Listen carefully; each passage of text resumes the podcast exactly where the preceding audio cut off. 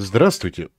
Мы снова с вами. Это снова разговоры. Извините за изначальную небольшую накладочку. Я косяканул, запустил не ту трансляцию. Вот. И сегодня со мной Миша. Снова. Опять, слава богу. А, Лучший и единственный из доступных под рукой. Вот. И сегодня мы будем говорить об э, том, как играть в ужасе на ПИТе. Многие Э, вдохновило меня на это подписи под э, моими под публикациями моих игр э, на NoRP на тему того, что ужасы на ПИТ это дикий избрат. И вот я решил завести такую тему для разговоров на... про ужасы. Нас пока мало народу смотрит, надеюсь, подтянутся. Да, забей на эти цифры. Ну, хочется, чтобы кто-то поактивничал в чате, чтобы позадавали вопросы, поспорили с нами. Это было бы интересно. Никто никогда не задает вопросы.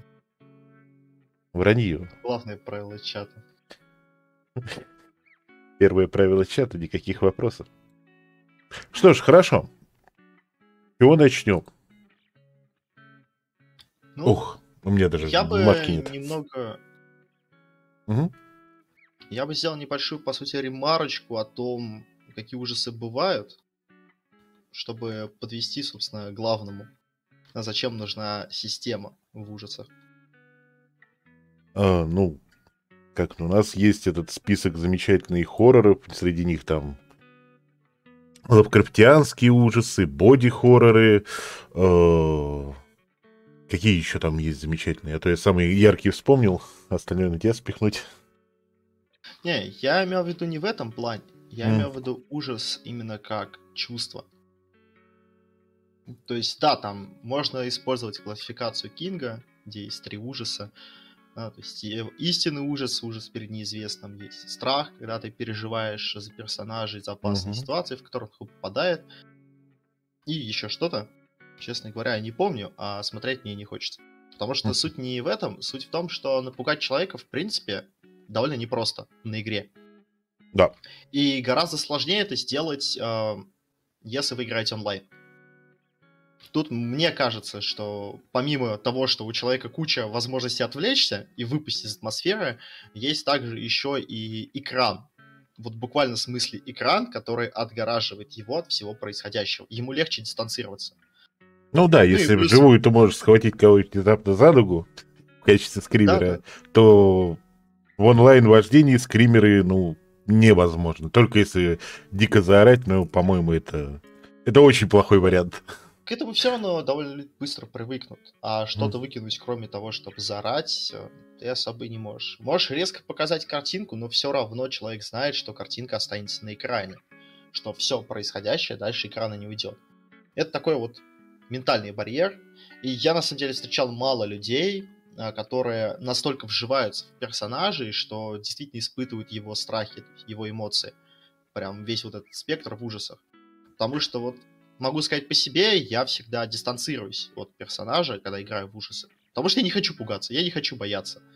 У Мне нас... интересно его отыгрывать, но бояться не мое. На самом деле, я встречал людей, которые действительно во время игр, когда им встречался монстр, они его пытались победить, но, не, но и у них не получалось, они визжали, орали, кричали, сделайте, как-то у кого-то сейчас ход, сделайте что-нибудь, оно меня сейчас съест. Но это обычно никак не связано с системой, это вот именно личное, человеческое. То есть я там, я там даже деле, не пытался напугать. На самом деле я несколько поспорю, потому что как раз я к этой мысли и вел. Это связано с системой, потому что персонажи в ужасах это ресурс. Это ограниченный ресурс. То есть э, смысл системы в том, чтобы заставить игрока испытывать напряжение не только на уровне повествования происходящего, но и на уровне механики. Ты понимаешь, что у тебя три канистры бензина и надо завести четыре машины. Иначе кого-то вы с собой увести не сможете. Достать канистры вы не можете, механикой запрещено. Угу. И вот ты должен выбрать. И это уже создает напряжение. Ну или у вас 4 канистры, 3 машины, и вам надо их все донести.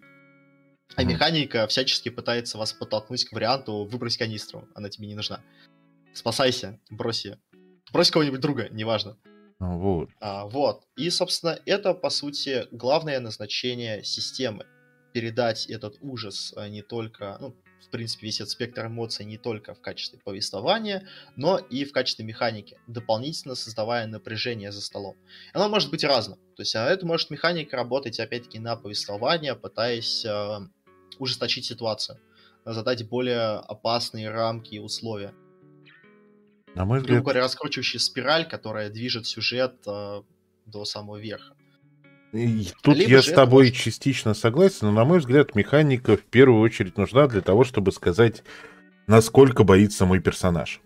Потому что, да, ты сидишь перед экраном, тебе мастер рассказывает клевую историю, ты на расслабоне, у тебя тут э, чай, кофе, возможно, орешки, ты все это слушаешь, и отлично, а твой персонаж, между тем, находится возле тысячи культистов Ктулху, которые готовы, только что принесли в жертву его лучшего друга, и сейчас готовятся вспороть живот ему.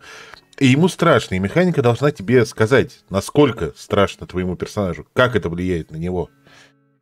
Вот что это. Это тоже. Но это, в принципе, одна из задач, наверное, всех систем, помогать тебе понимать, э, что испытывает твой персонаж. Не только в ужасах, но в принципе. Насколько ему больно, насколько ему страшно, насколько ему одиноко и так далее, в зависимости от фокуса системы и от фокуса стола, ну, что вы играете. Да. Но просто именно что у системы, да, в принципе, две задачи, тут я соглашусь, это и помочь тебе отыгрывать, и, собственно, создать напряжение все-таки ужасы, они не только про то, чтобы орать от скримера, они, в принципе, скорее про напряжение, атмосферу. Угу. И вот тут можно это реализовать по-разному. Все разные системы, более легкие или более тяжелые, реализовывают это совершенно по-разному, хотя есть общие принципы. Э, как правило, это условная черта, такая линия, которая заполняется по мере того, как персонаж сходит с ума ну, по мере того, как э, ему все более и более страшно, непонятно, он впадает в безумие и так далее. Это могут быть несколько полосок, может быть одна, не суть важно. Важно то, что они тебе показывают, на какой стадии находится твой персонаж, и когда она заполняется полностью, ну, все. Там уже ничем хорошим это точно не кончится. И, как правило, эта шкала разделена на какие-то части, там, условно говоря, мелкие, oh, да. отклонения, там, то есть какие-то бзики или в страхе, но еще персонаж держит себя в руках, там руки, например, начали дрожать. Ну и там так далее по увеличению, пока доходишь до конца и все.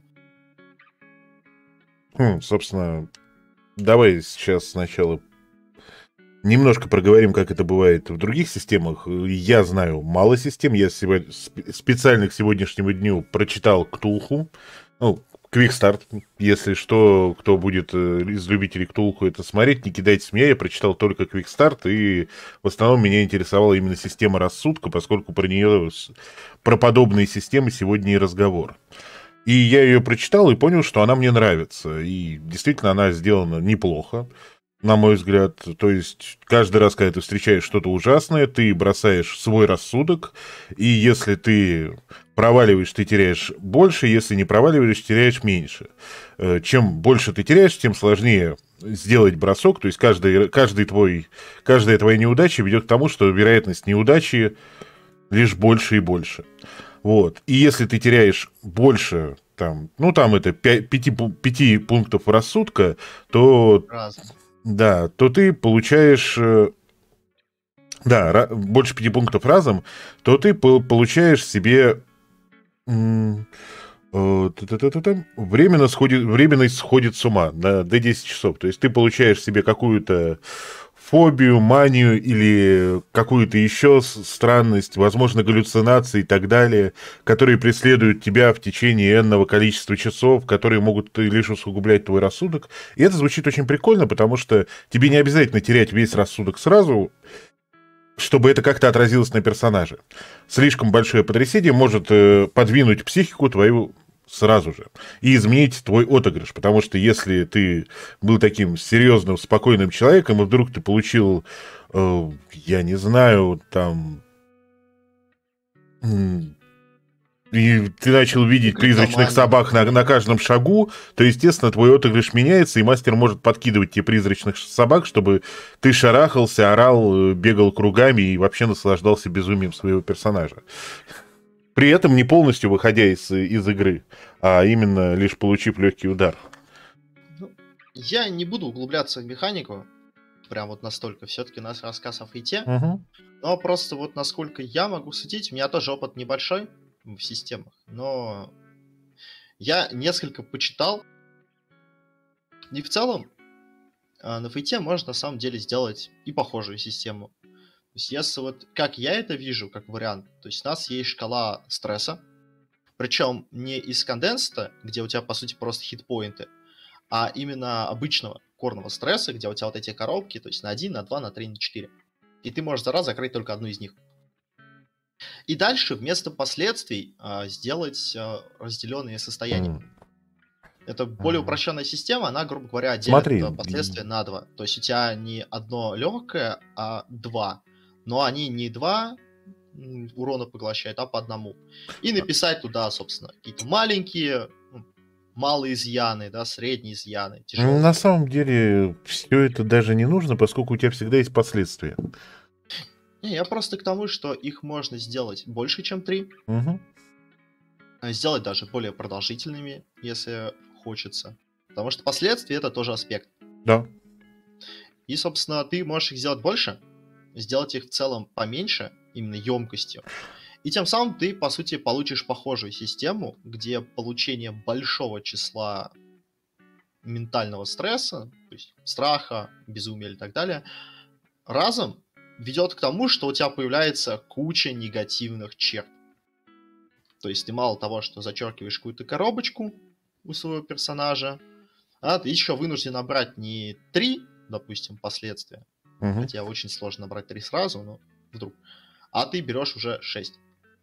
Потому что их а. там в два раза больше, но они сами по себе в два раза меньше. А в принципе сделано для того, чтобы упростить изначально, но можно вот так вот переиграть, чтобы просто увеличить количество, уменьшив качество последствий. Дабы Не, у тебя это... было именно побольше вот таких вот неприятных маленьких черт, которые меняют отыгрыш. Это один из вариантов. Погоди, Можно, я про варианты брать. хотел чуть позже, собственно, изначально обсудить именно то, как это реализовано в других, и показать, почему, вот на мой личный взгляд, на PayT все это может работать не хуже. А, ну, просто из других, которые я знаю, я не хочу называть, так сказать, имена. А, вот. Я, я, я могу назвать имена, я могу назвать, я очень люблю Савагу.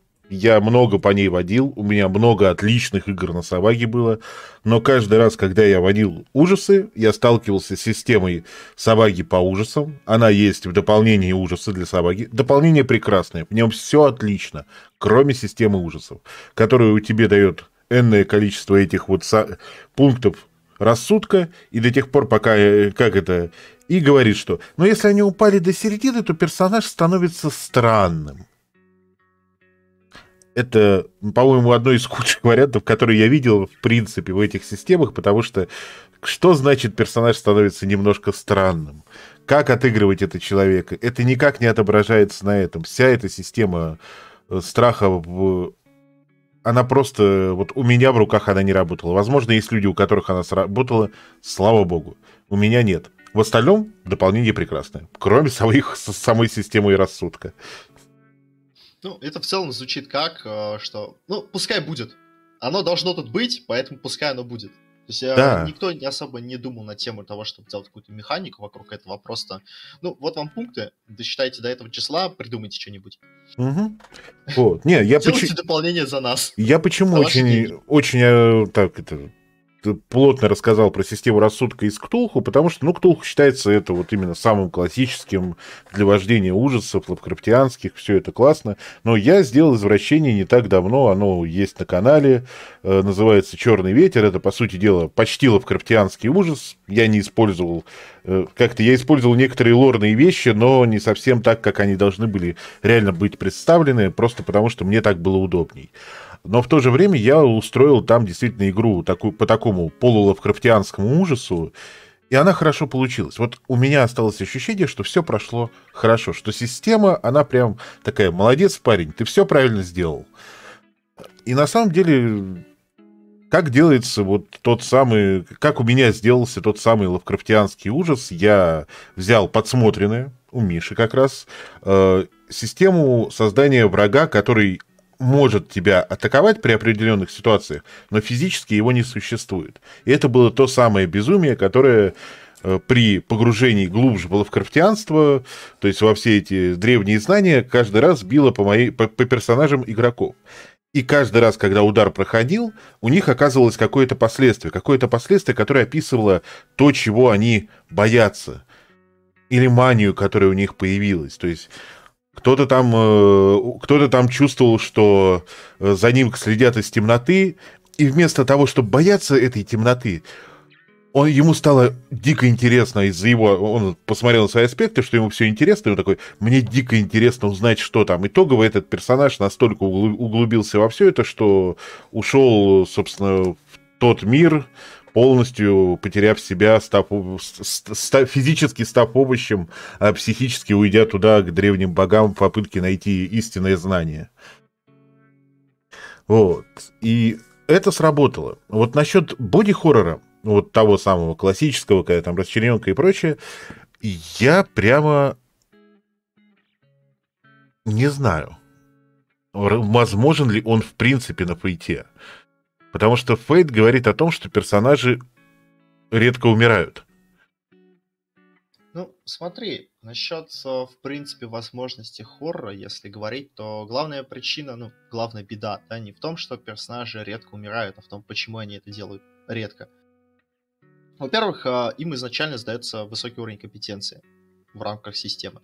Вы, естественно, за своим столом можете это снизить просто потому, что ваша компетенция, она очень относительна вы сами решаете ее уровень. В вашем мире плюс четвертый навык может значить как то, что там, ну, в той же драке, как то, что вы можете с удара разнести целое здание, так и то, что вы с удара можете разве что побить четырехлетнего ребенка. Ну, да. На а. этом уровне. Во-вторых, у игроков э, есть возможность откупаться от результатов провала. Причем очень много возможностей начиная, собственно, от успеха с ценой и заканчивая жетонами, э, аспектами и так далее. Ну, успех с ценой, мне кажется, как раз-таки хорошим вариантом для любого ужаса. А, понимаешь, в чем дело? То есть, как бы, если персонаж э, попадает в капкан, вот, э, и пытается из него выбраться, но берет успех с ценой, то есть э, ты говоришь ему, что ты смог разжать капкан, но твоя нога сломана, и ты теперь ползешь, а за тобой идет противник, вместо того, чтобы ты мог хотя бы хромая, но бежать, после того, как твоя нога попала в капкан. То есть э, ты не смог, но у тебя остаются проблемы от этого. Я не к тому, что эти механики плохи, я к тому, что их можно использовать для того, чтобы сделать игру плохой. И это, по сути, главная беда, в принципе, фейты в том, что, садясь за стол, вы должны быть, э, как минимум, больше, чем наполовину уверены в том, что люди, сидящие рядом, понимают, в что вы хотите играть, и хотят в это же играть. Это Потому да. что если эти люди не хотят играть в то, что вам интересно. Допустим, вы хотите поиграть э, в хоррор, в котором все персонажи обречены, и, по сути, у вас игра о том, можно ли изменить свою судьбу и так далее. Угу. И в конце вы хотите дать ответ «нет». И судьбу свою изменить нельзя, иначе это была бы не судьба. А персонажи такие, ну, игроки точнее, не, мастер. А я буду делать все, чтобы ее изменить. И как персонаж, и как игрок я буду ставить палки в колеса этой истории. Мне не интересна безысходность, я хочу лучики надежды, радугу пони и так далее. Этот игрок будет очень сильно мешать. Но это на самом деле за любым столом возможно, в любой системе, просто фейта дает ему больше возможностей для того, чтобы ставить вам палки в колеса. Это Она да. им дает больше палок в руки.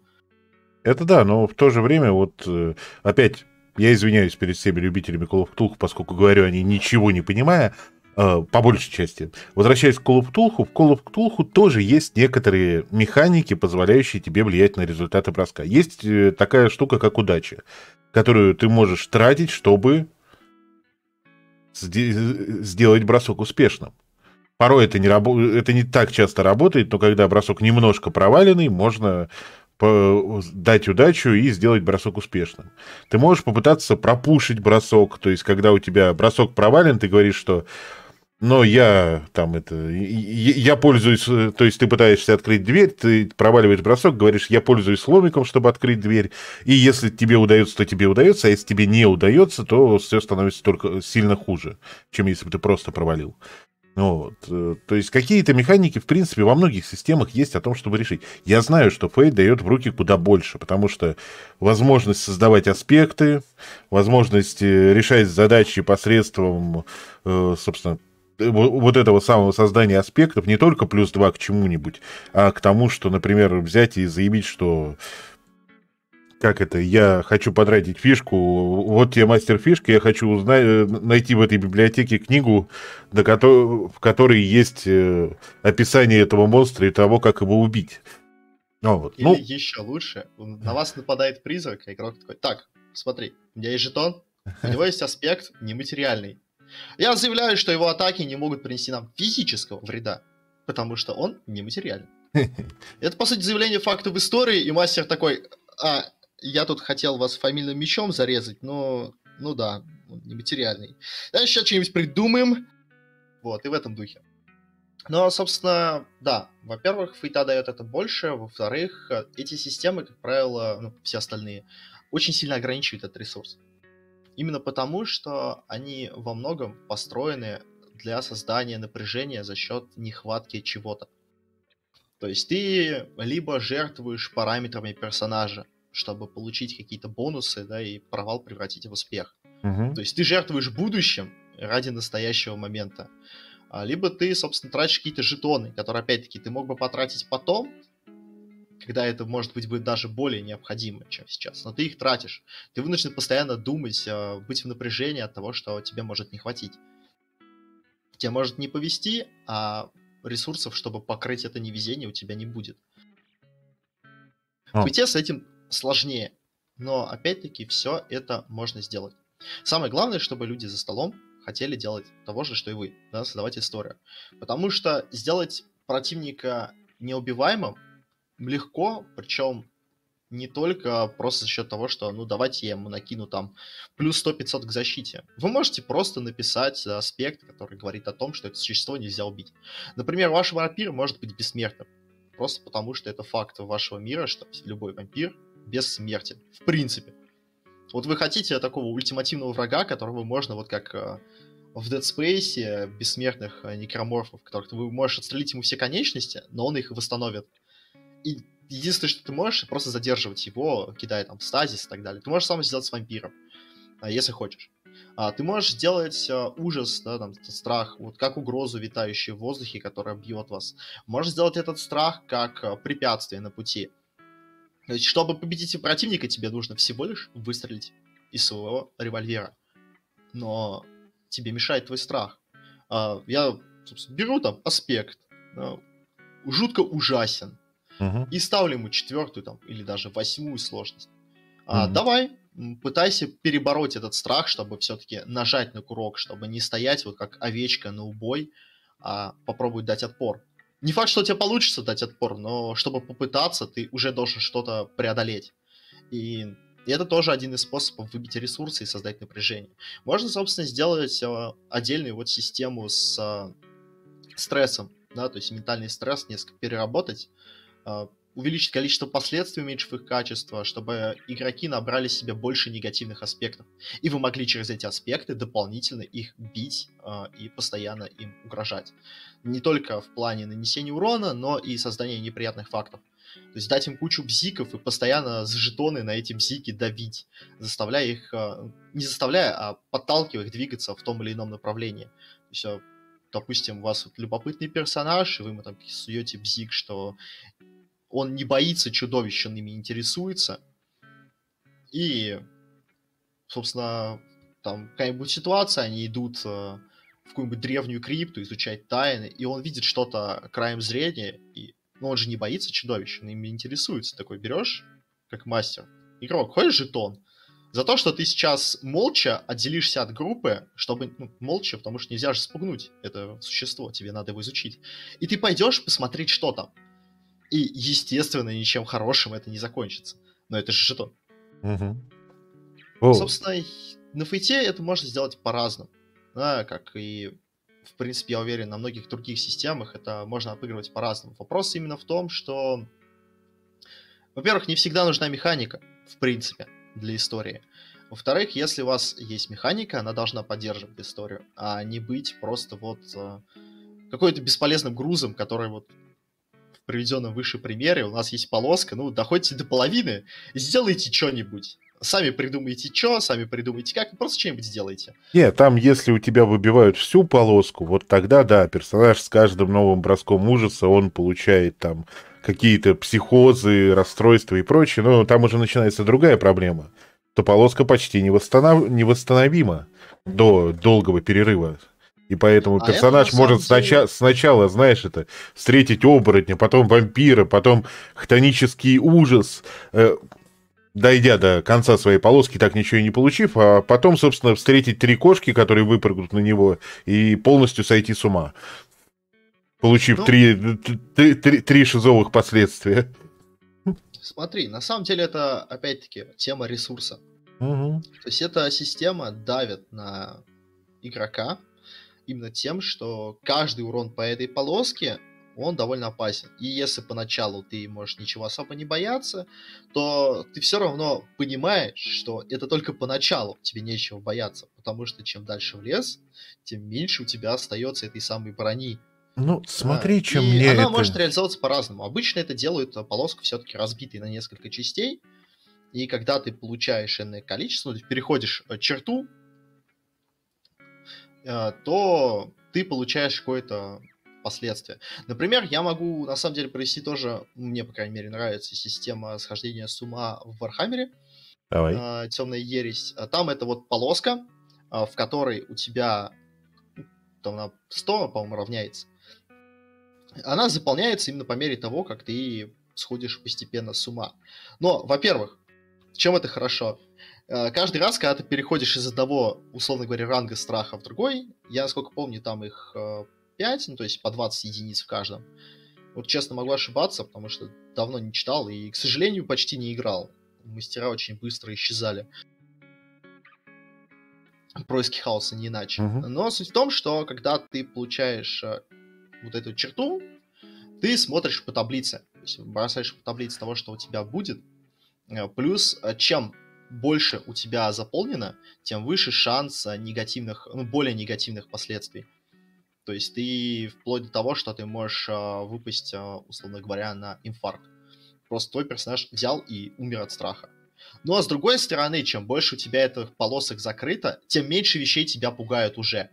То есть, mm-hmm. да, ты там ловишь психозы, твой персонаж постепенно меняется, становясь несколько странным. Не обязательно даже безумным. А, но при этом, да, если тебя вначале пугало какой-нибудь э, слабенький бесенок, хотя, блин, в Warhammer таких нет, ну, условно, а, то к середине игры, когда ты уже получил третий или там четвертый ранг, и уже вот почти съехал катушкой совсем, ты такой смотришь на него, типа, и чё? Хм. Вся твоя партия может валяться со страху именно потому, что они до этого избегали таких ситуаций, у них нет этого ранга. А ты такой, Ха, его ранг э, ужаса, собственно, меньше, чем мой ранг безумия. Мне все равно на него, типа, чувак, ты видел гораздо меньше, чем я. это я, видел такое со сравнению с чем ты, собачонка.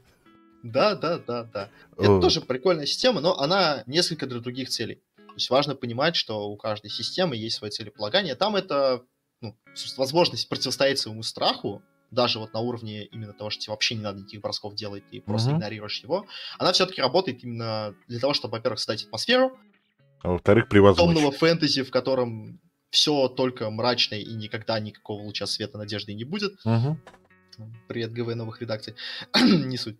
Вот. И, собственно, второе, это все-таки то, что это история о персонажах, которые борются они не просто катаются в страхе и ужасе и все время от чего-то бегут. Они все-таки пытаются иногда давать этому отпор. Даже когда они бегут откуда-то, они должны встречать опасности, бежать от них и сопротивляться им. Если они смогут им сопротивляться, они просто умрут. Понятно. Поэтому, собственно, там есть такие возможности. И тут э, на фейте, опять-таки, возвращаясь к нашей uh-huh. системе, о которой мы говорим, важно понимать, во-первых, чего вы хотите увидеть, Потому что, может быть, вам вообще ничего не надо делать.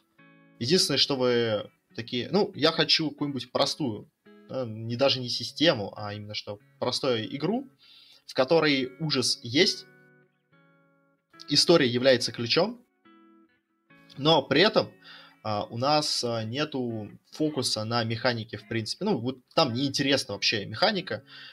Но нам интересно, чтобы все а, стычки с ужасом, вообще с любым, даже самым безобидным, оставляли след на персонаже. И мы, собственно, берем, отказываемся от стресса. Вообще. Нам не нужен ни физический... Ну, допустим, даже физически можем оставить, если нам не интересно, чтобы персонажи получали какие-то физические последствия. Нам интересно, там, мы перестрелки еще какие-нибудь с обычными людьми, там, культистами и так далее. Но вот встреча с ужасом должна оставлять неизгладимый след. Поэтому убираем ментальный стресс, вообще, как факт, и оставляем только последствия. То есть любой удар, пропущенный по мозгам персонажа, он сразу будет бить последствия, то есть создавать на персонаже аспект, говорящий об этой встрече. Можно, собственно, сделать вот отдельный да, стресс э, или перевести ментальный под это, что, в принципе, большинство делает, и на самом деле это такой самый простой подход. Но это все просто зависит от того, что вы хотите. Если вы хотите, чтобы ваши персонажи встречали ужас разный, то есть не только, допустим, Ктулху, который ну, вот просто там невероятное существо, которое сводит с ума а, одним лишь взглядом на него, но и каких-то более мелких существ, которыми можно дать отпор. История старика Хендерсона, например. Вот. То тогда, да, нам нужен стресс. Просто для того, чтобы отразить, что мелкие существа тоже пытаются давить на мозги персонажей, но у них это гораздо хуже получается. То есть мы берем большое существо, даем ему там рейтинг оружия, обвешиваем его всякими э, бафами, так сказать, натираем, чтобы он спокойно пробивал любой стресс, который есть у персонажей и доставал до последствий. А мелким врагам мы оставляем лишь э, слабенький урон, чтобы они вот чисто били по стрессу и в очень редко, если уж прям совсем не повезет, так или звезды сойдутся в виде мастера и его жетонов, да, персонаж получал последствия. Но в целом они должны быть именно что врагами, которые показывают, что где-то есть страшное, но вы до него еще не дошли. То есть uh-huh. это больше уже такой, а, опять-таки, пальповый а, боевичок, в котором вы даете отпор неизвестному и потихоньку, постепенно сходите с ума. Можно вот погрузиться в безумие прям совсем. То есть отказаться от стресса, оставить только последствия, и тогда, да, любая встреча, это уже одна треть персонажа в могиле. Ну, То есть не в могиле. Встреча, ну, я условно говорю, mm-hmm. его рассудок точно отправится в могилу, а вот тело может отправиться э, черт знает куда. Ну, чем мне нравится именно вот... Э, почему мне понравилось вести ужасы на ПИТе, хоть многие, я много раз слышал мнение, что ужасы на ПИТе это невозможно. Ну, вероятно, действительно, потому что в ПИТе у персонажей высокая компетенция всегда и достаточно много ресурсов. Но да, ограничив ресурсы, убрав, э, я что сделал? Я, я просто сейчас опираюсь на свою первую игру. Будет еще игры, потому что мне понравилось. Что-нибудь подобное будет, возможно, в другом стиле.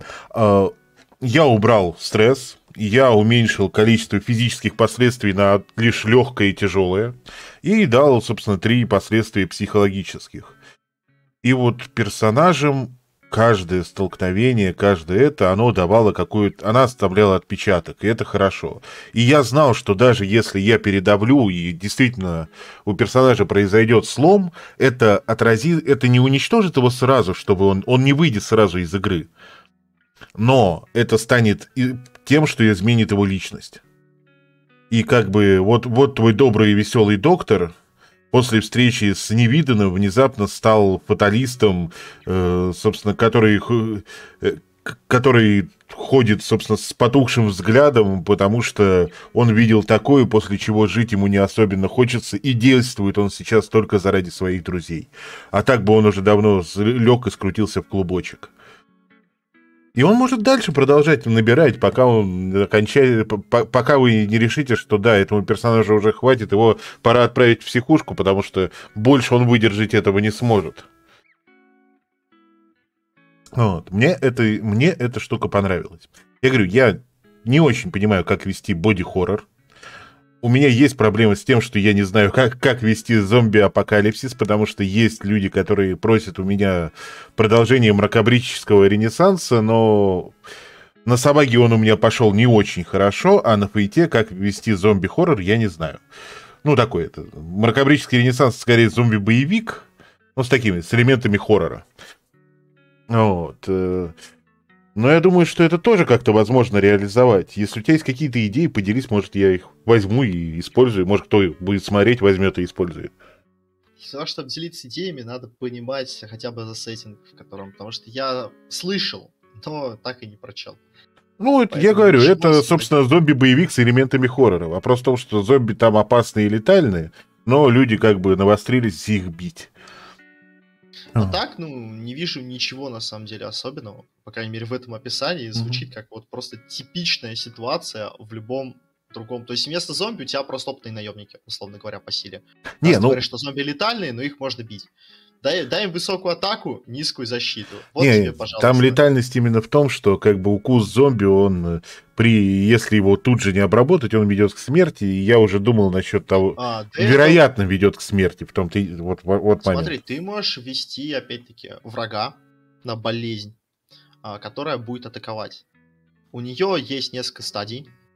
То есть она, допустим, начинает э, да, с легкой и угу. постепенно растет в параметрах. И при этом есть там стресс или последствия, которые отражают степень ее лечения.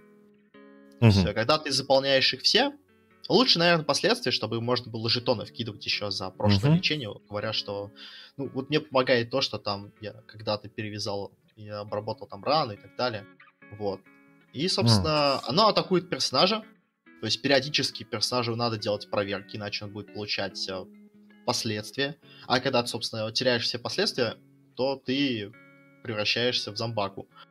То есть, если ты уже побитый, да, там, весь изорванный, истекаешь кровью, и ты еще получаешь болезнь, то будь уверен, что в ближайшие пару часов или минут, как только эта болезнь ударит, ты сразу скопытишься, потому что у тебя просто угу. нет последствий. Любой провал для тебя смертелен сразу. А, смотри, я вот почему жалею, что у нас сегодня как-то народ не собрался, особенно народ, который хотел бы поспорить или опровергнуть то, что мы говорим. То есть я уверен, что многие посмотрят, многие потом смогут прописать в комментариях, э, это будет интересно. Я бы даже с удовольствием впоследствии сделал еще одни разговоры про ужасы уже с учетом воззрений и вопрошаний, потому что нету людей, которые... Да-да-да, которые которые бы сказали, что не работает, почему, что им кажется, почему не сработает, поэтому мне приходится выступать в роли антагониста, но не антагониста, а, собственно, Сложно. скептика. А, но я даже не знаю, в чем можно проявить скептицизм, потому что, Смотри, да, для меня все просто. Я могу тебе угу. насчет скептицизма. На самом деле, самое сложное с фейтой, ну и как, в принципе, за большинством универсальных систем, тебе нужно четко понимать, чего ты от нее хочешь. То есть, если ты берешь какую-нибудь э, какую-нибудь систему про ужастик, ты ее открываешь, ты ее читаешь, ты уже примерно представляешь, как идет игра. То есть там, как правило, есть и примеры отдельных сцен, и подсказки о том, как ее вести, и ты уже по механике видишь, насколько она летальна, насколько она, наоборот, более динамичная и приключенческая. В чем ее фокус? На персонажах ли, на истории ли, или на том, как вот а, на менеджменте, блин, на контроле над ресурсами. И, собственно, это уже тебе помогает отталкиваться при построении своей игры. То есть, если у тебя есть какое-то понимание, чего ты именно хочешь, что ты подбираешь систему по вкусу, если у тебя его нет, то тебе система предлагает поиграть в то, что вот в ней написано. То, что она может. Да. А с фейтой, э, и как с большинством универсальных систем, это не работает. То есть э, у тебя есть куча инструментов, но как таковой да, механики нет. Ты должен ее сделать сам. И если ты не понимаешь, чего именно ты хочешь, то ну, получится кадавр. Слушай, ну давай попробуем под конец, э, потому что действительно, если не появятся вопросы в чате, я не знаю, что именно обсуждать. Вот, давай под конец попробуем представить несколько вариантов э, ужаса, как бы их можно было меха... игры механически сделать. Ну вот, не, несколько вариантов ужастиков, хорроров. Э... Я бы представил два, на самом деле, потому mm-hmm. что у меня в голове всего два варианта. То есть первый это где у нас ужастик лишь наполовину. То есть у нас есть ужасы, но ты можешь им сопротивляться и даже побеждать. чтобы такое привести в пример? А, Наверное, хороший пример это этот э, что-нибудь в духе чужого, где э, ужасный монстр, но ты можешь его победить. Ну, да, я причем сказал не первого чужого, а скорее второго. Ну да, ну то есть такой э, ужастик, но боевик. Да. Не, не, не боевик с элементами ужаса, а ужастик, но боевик. Надеюсь, это будет понятно людям, которые посмотрят. Э, Вот ну давай. плане, ну, я буду отталкиваться от персонажей, потому что Мгм. на самом деле все остальные, то есть создание противников и прочего. Ну да, да, да. Вот как, как настроить персонажей обоих так, чтобы они в нем именно участвовали как э, с одной стороны жертвы, но с э, возможностью превозмочь и сделать все круто. В первую очередь я бы дал стресс. Ну, опять-таки, не в качестве хитпоинтов, которые убывают, потому что хитпоинты это скучно. А именно в коробках.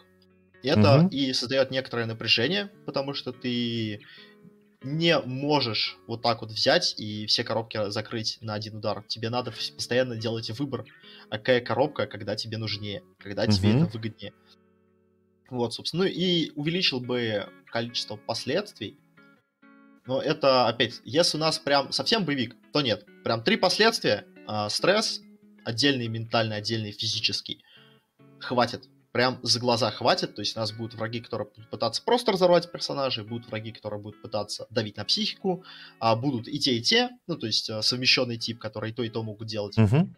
И будет просто какой-нибудь ужасный страшный монстр, который просто сильно бьет, и как бы ты сразу получаешь там последствия. Либо за трюк, либо еще как, ну, просто берешь последствия. Плюс еще обычные враги, естественно, могут пробить твой стресс и дать тебе последствия. Ну и да, и на мой взгляд, супротив э, того, что мы проговаривали при созда- про создание противников, здесь сто- с противниками стоит... Да, основной массив противников должен больно бить, быстро умирать, иначе это затягивается. Но вот главный монстр, он может быть большим, неубиваемым, очень больно бьющим, чтобы вот всей партии надо было из последних сил его завалить. Ну, Пусть я это даже затянется и что будет тяжко. Или не там хитростью даже, завалить. рядовые враги могут ну, сильно бить и Мгм. быстро падать, они могут делать и то, и то плохо. Мгм. То есть а, и быстро падать, и бить не сильно. Потом какие-нибудь враги уже более такой середины игры, которые могут, да, больно бить и быстро падать.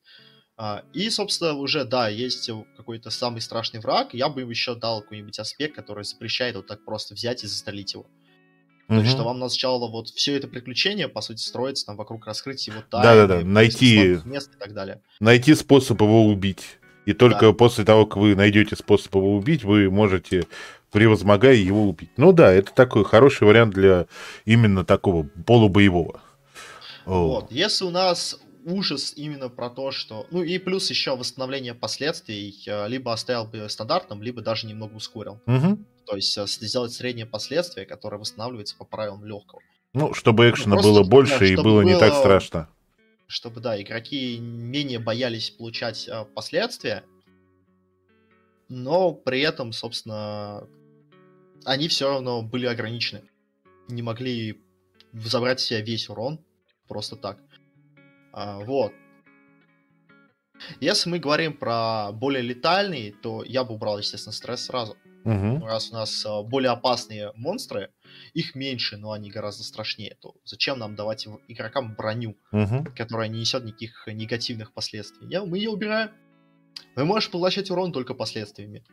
Каждое последствие, я напоминаю, при получении дает бесплатный призыв тому, кто его нанес. Плюс это аспект, который можно призвать еще дополнительно. То есть каждые последственные персонажи это окно, в которое вы можете заливать больше и больше страданий. Будь то физические или же психические. Да. Э, И, собственно, да, сделать э, последствий, собственно, стандартные три, может даже два, если у нас какой-нибудь э, ну, единичка на одну игру, то есть Мгм. про особняк с, подро- с подростками. А, И, собственно, монстр, который бьет и бьет больно, бьет по-разному. И самое главное в нем это помнить, что когда у вас нет стресса, враги, в принципе, все начинают работать несколько по-разному. То, что при наличии стресса является врагом средним, при его отсутствии является врагом смертельным. Потому что игроки могут поглощать только последствиями, тем самым усиливая следующий удар противника. Да. И, А. собственно, вот, по сути, два варианта. именно по врагам, ну, тут все Ну, стандартно. смотри, То есть- я бы еще вот э, ск- рассказал про... Опять же, я все продолжаю хвастаться. Про хтонический ужас, когда у вас есть... Опять же, я убрал стресс, э, э, и у нас единственное боестолкновение было с двумя одержимыми студентами, которые нанесли всего лишь пару царапин, но были опасны именно тем, что у, у игроков были только два, послед... два физических последствия, и второе последствие было тяжелым. Поэтому им пришлось очень быстро, очень резко пытаться остановить этих обезумевших студентиков. Вот. И в то же время есть э, невидимый враг, который атакует, э, ну, как вот просто с безумия, которое атакует вас из, из э, ниоткуда. Вот, оно не имеет ни формы, ни, ни этого и может атаковать в определенных ситуациях. Это хорошо подходит для хтонического ужаса, когда вы познаете что-то новое, что у вас э, вместо просто броска на волю или что-то еще есть э, действительный противник, который атакует вас в этот момент, вы пытаетесь защищаться, если не защищаетесь, то получаете последствия. Ну, собственно, да, можно еще ограничить коли... ну, восстановление последствий, то есть не Мгм. количество, а скорость восстановления, дабы, опять-таки, каждое последствие было более страшным. Потому что тяжелое последствие, оно кажется сильным, но оно, как правило, на один раз, потому что восстанавливается очень долго. Да. И, собственно, это тоже надо помнить. А, Это очень сильно ограничивает э, персонажей. А насчет э, там броска воли, тут можно опять играть по-разному. То есть можно сделать, собственно, вот это вот безумие, которое можно побороть. То есть ты с ним слёстываешься, вы с ним перекидываетесь э, своими губами, если там победил ты, то он получает там сколько-то стресса, и при заборе, ну, есть, когда у его заканчивается этот ментальный бой между друг другом, и персонаж выходит победителем, то безумие там на время отступает. Ну. э, вот. А организовать это так, что вот у тебя крепкость духа, ты все-таки на время справился с собой.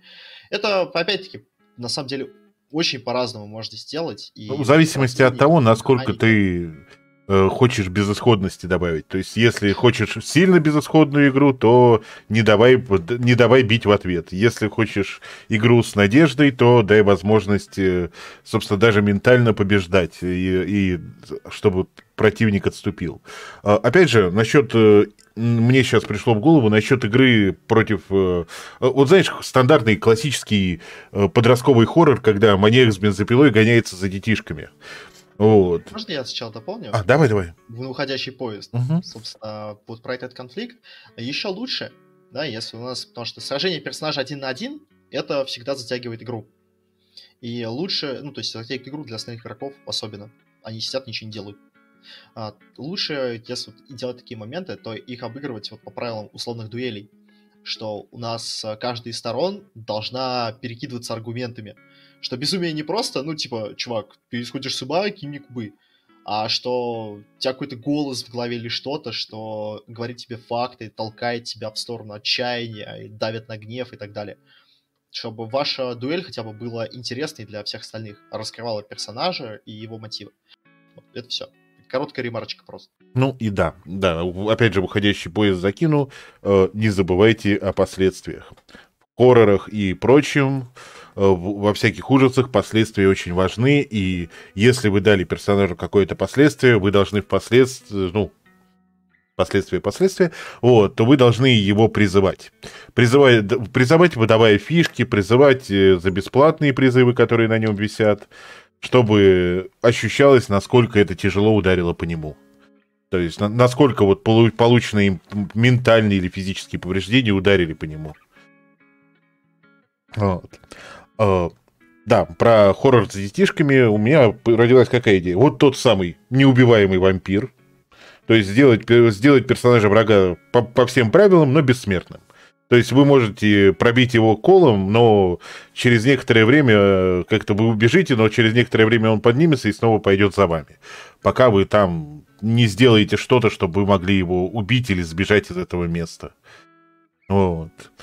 Ну, тут тоже это важно, чтобы игроки понимали, во что они играют. Они пытались, собственно, мы его пробили колом, а теперь мы отпилим ему руки и ноги, а, а теперь еще и голову, а теперь еще и закопаем это все в разных местах, чтобы ему было сложнее собраться. Не, мы просто это сожжем. Вот, да, да, да. точно никогда не соберется. Да, да, да, да, да. О, ну, кстати, с сжиганием мне идея нравится, потому что если поставить достаточно быстрый респаун возра... возрождения этого, то пока его будут сжигать, он выползет из печки. А, нет. Ты, к сожалению, мыслишь слишком на историю. Да, я всегда так. А, ну что? Ты просто берешь, пилишь, а, обливаешь, сжигаешь. Все. Изи. Красота. А, Ладно, господа, кто в чате, если у кого такие вопросы из моих игроков, из тех, кто к нам присоединился, потому что я вижу, что народу чуть больше, чем только, бы, только мои постоянные игроки. Но вот, э, чтобы нам было на что ответить, сейчас... Не переживай, это они просто создали фейковые аккаунты. Да-да-да, меня смотрит э, мой единственный зритель. Вот. Потому что, ну, я не знаю еще, что обсудить по поводу ужасов. На самом деле, ужасы на ПИТе, они работают, по моим ощущениям. Возможно, я еще слишком молод и глуп, и просто не столкнулся с тем моментом, когда ужасы на ПИТе скажут такие, «Эй, не, парень, ты не можешь этого делать, потому что... Потому что это не получится. Мы не... Я фейт, и я не предназначен для того, чтобы вводить то, что ты хочешь». Я могу сказать то же самое. Я на самом деле вот сейчас, по крайней мере, не представляю границу, так сказать, компетенции системы, за выход из которой а, она поломается и не сможет вести ужасы. По крайней мере, вот в том понимании, в котором их вижу я. Ну да, то есть, Потому что Fate если мы не говорим о попытках история. напугать непосредственно игроков. Вот. Напугать игроков системой, опять-таки, ты можешь только ограничив их ресурсы. Да, то есть, да, ну... А, чтобы все в системе было про то, как ты распределяешься ресурсами и то, как ты их теряешь. Условно говоря, кстати, вспоминаю, на самом деле, очень странный ПБТА хак э, про вампиров. Название сейчас не скажу. Анда... А, Undying. Да, Undying. Что такого? Короче, не мертвый. Вот. Там нет бросков вообще.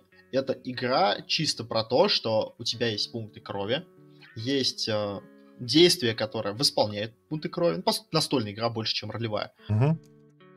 И, собственно, есть действия, на которых ты теряешь пункты крови. То есть ты теряешь их пассивно э, каждый день, просто потому что ты вампир, тебе надо периодически пить кровь. Плюс к тому же ты их теряешь при выполнении определенных действий, там, усиливая себя и так далее. Даже бой — это, по сути, ставки. Кто больше крови поставил uh-huh. на бой, тот и выиграл.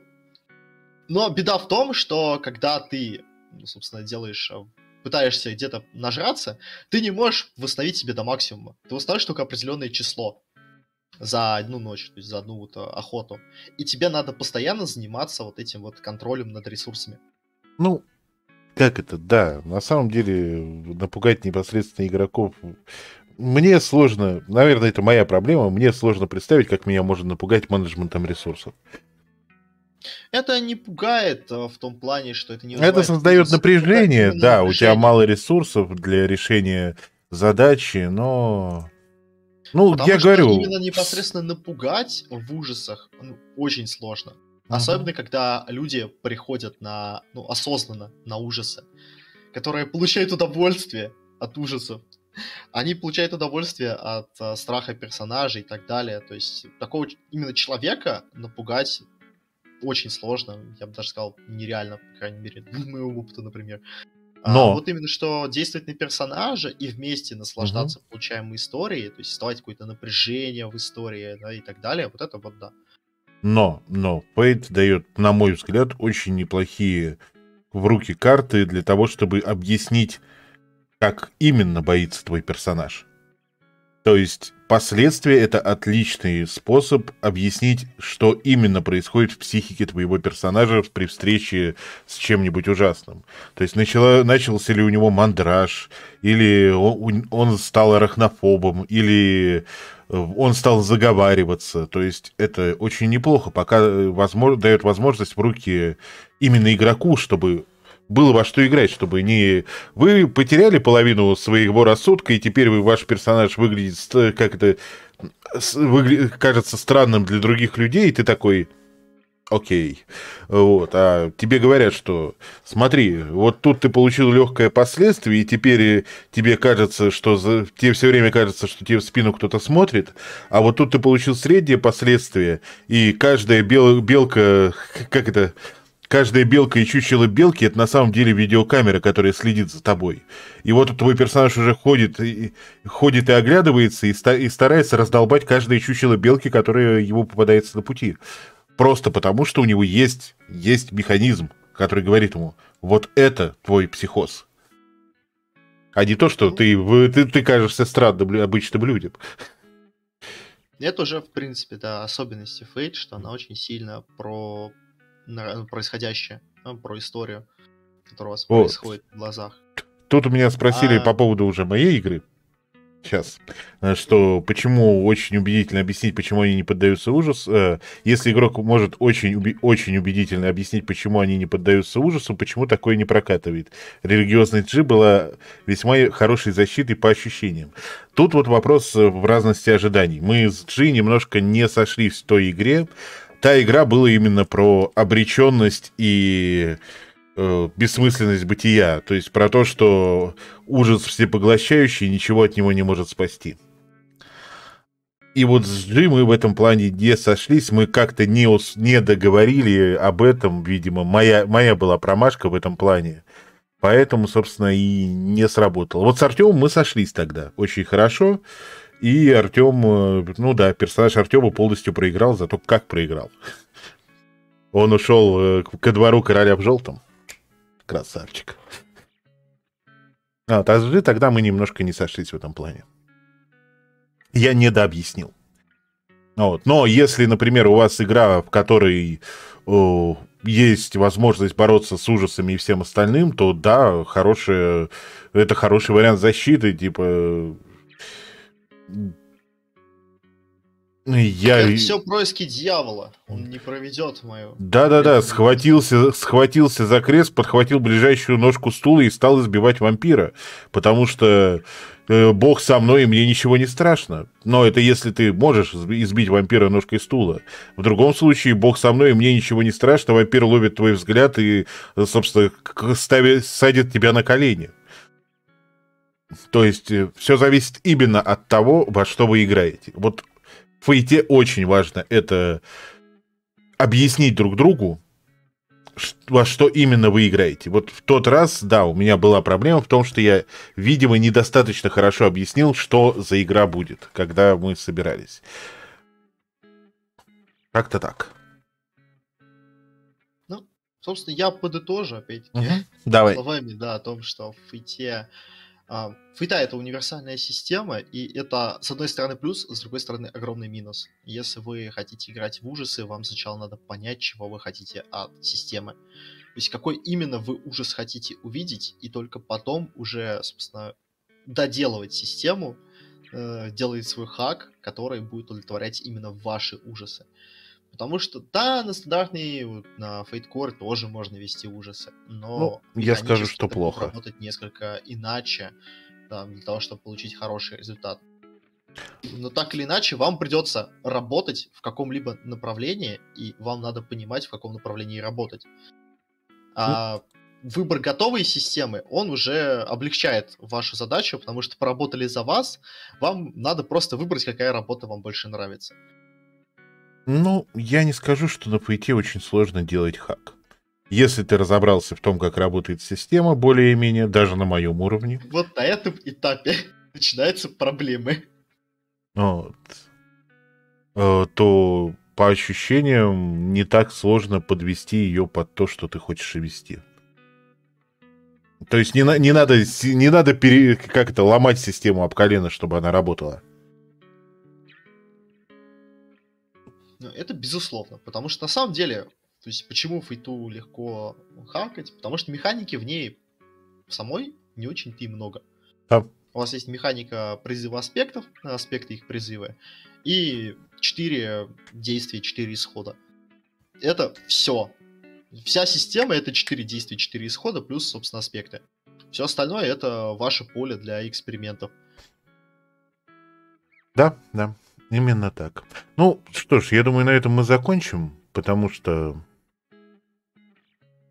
ну, я надеюсь, нам как то да, мы уже начали очень сильно повторяться. Я надеюсь, разжевали достаточно, чтобы у людей, у которых э, было абсолютно непробиваемое мнение э, на тему того, что фейт, э, ужасы на фейт это невозможно, появились сомнения.